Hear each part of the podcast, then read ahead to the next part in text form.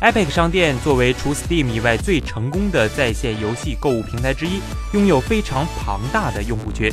然而，自商店成立以来，Epic 就没有为中国消费者提供可靠的付款渠道，所以对于中国玩家而言，其便利性也远不如 Steam。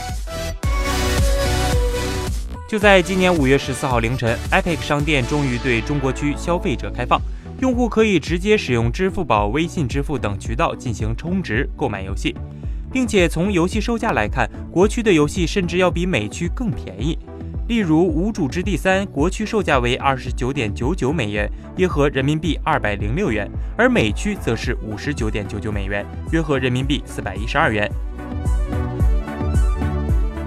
单从价格来看，优惠力度确实很大。但目前 Epic 商店中国区还存在一些问题，例如游戏依然是用美元作为结算单位，而不是像 Steam 国区那样换算成人民币。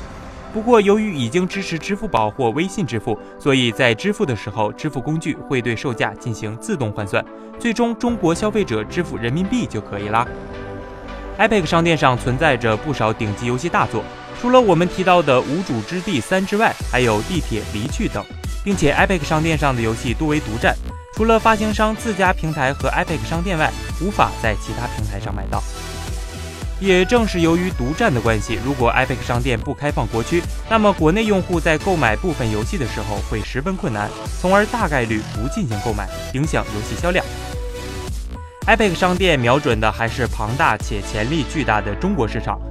如今，中国玩家越来越愿意为优质游戏买单，Epic 商店进入中国后，确实有望获得巨额营业收入。请扫描以下二维码，添加关注“游戏风云”官方公众号，更多精彩好礼及互动内容，你值得拥有。